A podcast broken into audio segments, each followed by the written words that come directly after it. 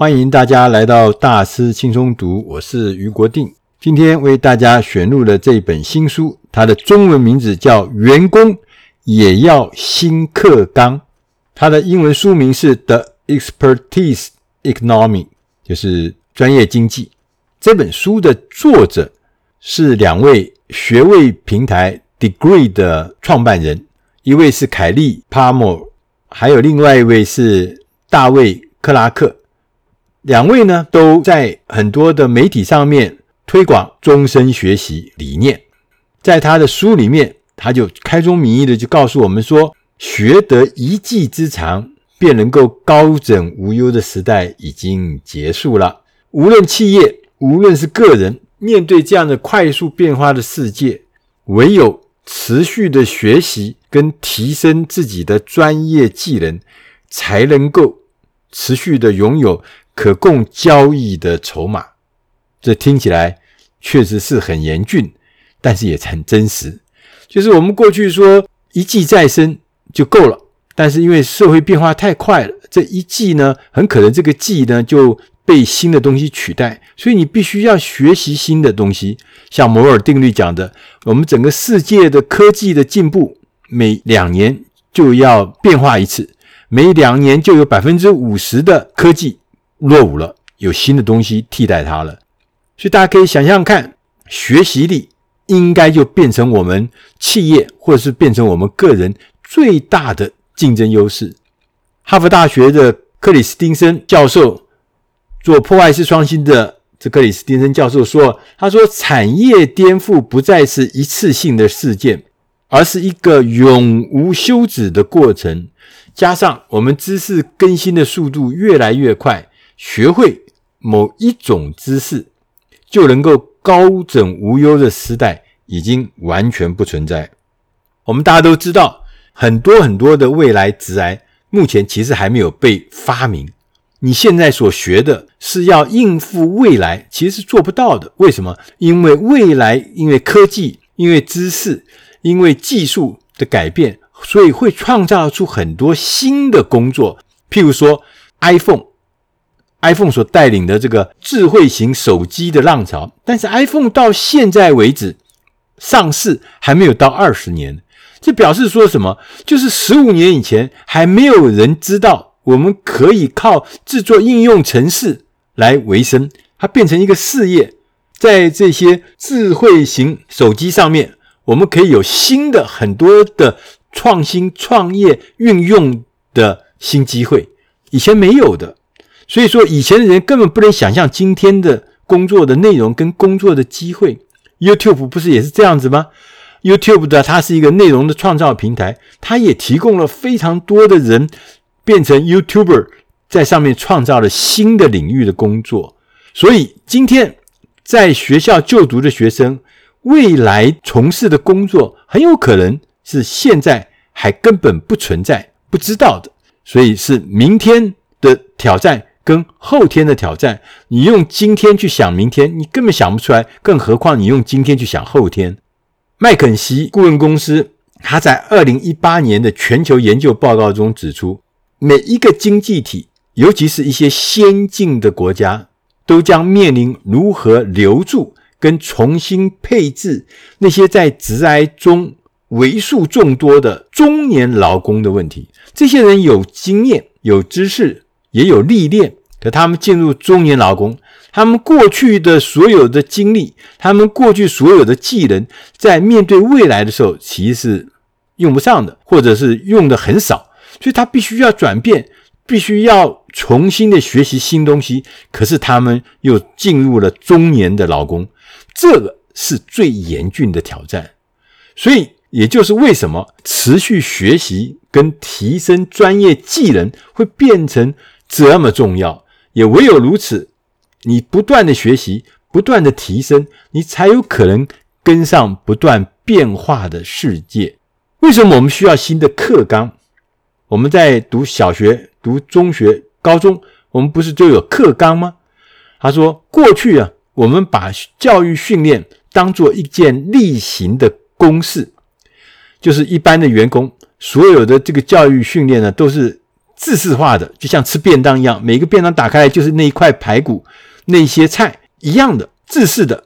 我们的目的是干什么呢？就是要让大家上了这些课以后呢，教育训练完毕之后呢，可以让每一个同仁都透过同样的方法提高工作效率。但是啊，人们真正需要的是为他的技术、为他的知识的缺口量身打造的学习机会，而不是那种通用的、规格的、一致的训练。目前整个全世界的课纲的趋势。就是要适性扬才，适合不同的性格来发扬自己的 talent。你的必修课要减少，选修课要变多，教学要从标准化的套餐学习变成像个人化的自助餐，你自己去选，自己去搭配你自己的口味。为了提升这些大家的所谓工作的专业技能，快速跟上变化的市场。过去的那些专家，因为都快速的折旧，你必须变成新兴领域的专家，你也需要有全新的态度跟做法。在这本书里面，他有特别提到，他说，只是鼓励员工继续的学习是不够的，你必须要有原则来提升整个组织学习的敏锐度，让组织、让个人都能够跟上来。第一个，要让学习成为一个明确的优势。公司里面的执行长，或者是领导人，或是老板呐，你要支持这件事，你要支持学习，员工的态度才会变得比较积极。大家可以想象，大部分的人其实不明了，不不知道那么积极的学习对他是有关键性的影响，对他未来有关键性的帮忙。所以很多的人。他是随波逐流。如果公司的领导人愿意支持这件事情，我相信大部分的员工也会态度也比较积极。从另外一方面来讲，一流的人才，他是很渴望在重视学习地方工作的。所以你看，我记得看苹果这家公司，看 Google 这家公司，看。微软这些公司，看 Amazon 这些公司，看星巴克这些公司，我们发现他们都非常的重视学习。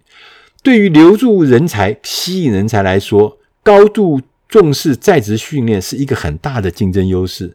大家知道吗？星巴克，你是星巴克的员工，每一个礼拜在美国，你工作在星巴克工作超过二十小时以上的同仁，就是说他工作时数够二十小时。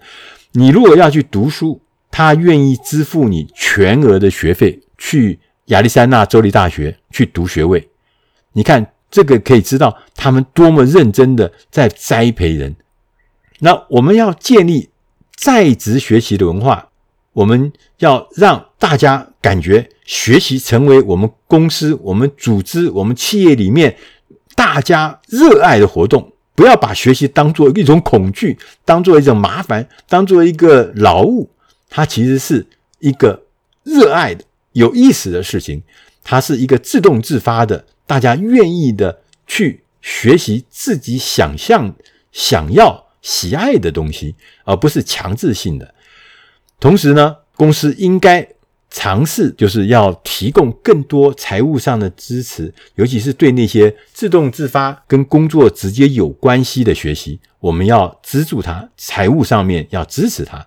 学习的机会呢，跟每一个人的职业生涯产生关联，要让大家了解。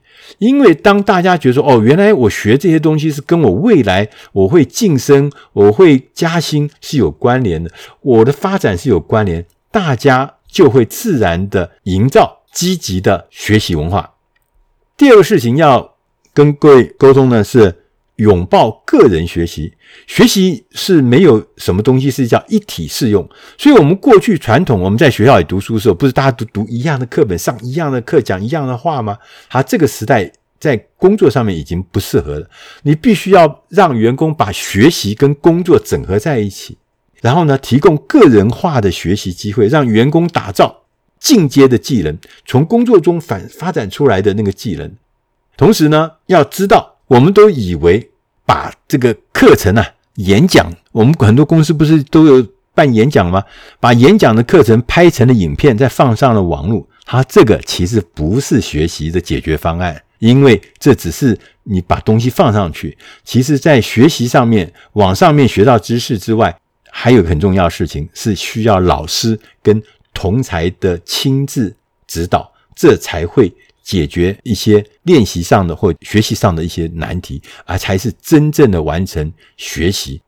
第三件事情是叫防止内容超载，因为现在我们的知识是爆炸太多了，数位世界的规模，我们刚刚前面讲，每两年要扩大一倍，因此你针对你感兴趣的任何主题，你很可能会轻易的透过网络的搜寻找到很多很多很多的资讯，多到什么程度？多到把你压垮的那个地步。所以最后呢，你被压垮，当然一事就无成了。所以你需要一个方法，鼓励你的员工要找到合适的数位学习资源。这个方法呢有很多，譬如说，你可能要策划内容清单，你要找老师或找员工或找经理人一起来规划什么才是我们需要的。这个可以有效地节省员工的搜寻时间，确保大家达成共同的。共识就是我们大家这个是经过推荐的、经过策划的内容清单，大家都去学这些东西。学完之后呢，当然就共识就容易产生了。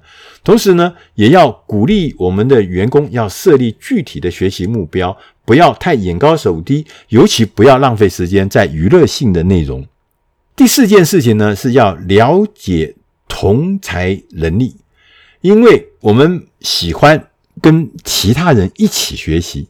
跟其他人一起互动，很多的公司其实并没有善于运用这个同才的力量。我们要让全体的学员彼此互相学习，大家一起学就会学得更快，大家一起动会动得更远，走得更强。所以要了解同才的力量。第五个事情呢，是运用适当的科技，科技无法直接给你最好的学习方案。但是呢，科技它可以让学习变得更负担得起、更可靠、更容易取得，而且资料更丰富，而且更加个人化。有远见的公司会利用科技，把学习者放在中心的位置。你们用科技可以建立一个学习的生态系统，协助员工取得成功。第六个事情是使用数据分析。